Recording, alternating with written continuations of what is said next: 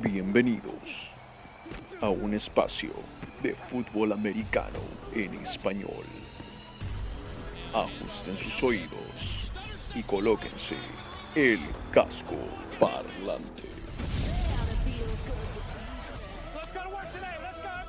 This is where you get a job, man. Compete. One day at a time, one rep at a time. Let's go to work, boys.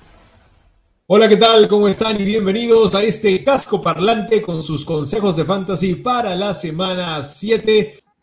Me la juego por Marcus Callaway, receptor de los New Orleans Saints, disponible en casi el 81% de ligas de fantasy y se enfrenta esta semana a la defensa de los Seahawks, que bueno, sabemos que es uno de, los de las peores defensas que hay de la liga.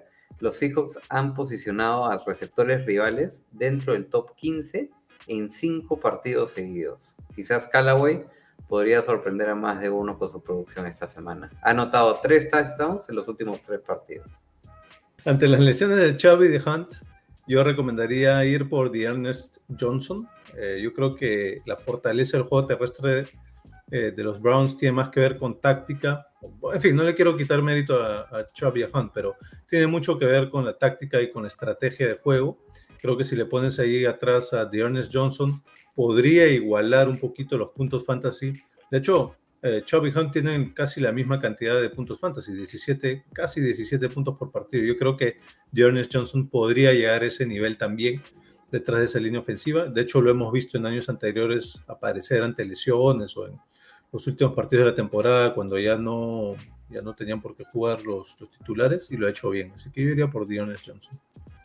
Perfecto, mi agárralo de esta semana es Rashad Bateman, el receptor de primera ronda de los Baltimore Ravens en el último draft. No pudo estar eh, para la semana 1 y en realidad por las primeras seis semanas de la temporada por una lesión, pero ya está de vuelta. Jugó la semana pasada, fue el que empató en balones lanzados en el equipo junto con Mark Andrews, seis pases lanzados a cada uno. Así que ahí lo tienen, ya le lanzan más pases que a Hollywood Brown. Agárrenlo ahora que nadie lo tiene, está en menos del 3% de equipos en la liga y de ahí lo podrán disfrutar, tal vez no en estas semanas necesariamente, pero se va a volver mejor amigo de Lamar Jackson ahora que el coreback de Baltimore ya le gusta lanzar el balón.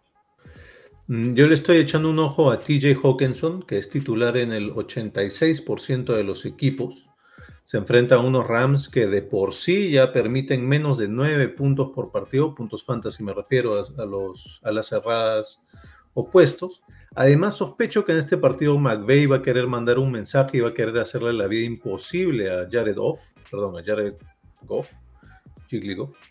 Y creo que se le va a complicar bastante el juego aéreo a, a, Jared Goff. Y por ese motivo me parece una buena opción sentar a, a TJ Hawkinson, al menos por esta semana. Yo me quedo con el siéntalo de Tyler Lockett. Y es que no solamente perdió a su coreback titular hace dos semanas en Russell Wilson, sino que en esta semana 7 ya se ha demostrado de que Geno Smith, su nuevo coreback, tiene una mejor química con DK Metcalf. Lockett, un receptor de ranura que usualmente le va muy bien con pases largos, tenía la precisión de Russell Wilson para esos pases largos, mientras que el trabajo de Gino Smith lanzando la pelota más allá de 20 yardas no es exactamente preciso. Así que por ahora, hasta que no tenga un coreback más capaz, sienten a Tyler Lockett. Yo voy a jugar un poquito en línea con David Thornberry porque voy a quedarme con los Detroit Lions en la categoría de siéntalo y me voy por el running back por titular, DeAndre Swift.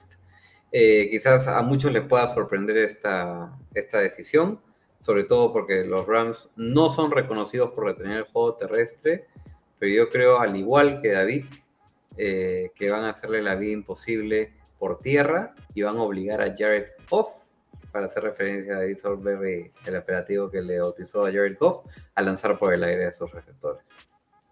Yo empiezo con Damien Harris, el hombre de los New England Patriots. Seguramente lo tienes en tu equipo y seguramente te preguntas cuál será el corredor de Bill Belichick esta semana. Nos hemos hecho esa pregunta durante 20 años, todavía no lo sabemos. Pero Damien Harris tiene un pareo bastante favorable contra los Jets esta semana y en casa, así que debería poder tener una buena performance. Es claramente ya el titular de los Patriotas y solamente entra Ramon Ray Stevenson en ciertas jugadas y además decepcionó como protector de pase en el último partido. Así que Damien Harris, sácalo de la banca, ponlo para esta semana, por eso es que lo draftaste, drafteaste, porque juega dos veces al año contra los Jets, aprovechalo.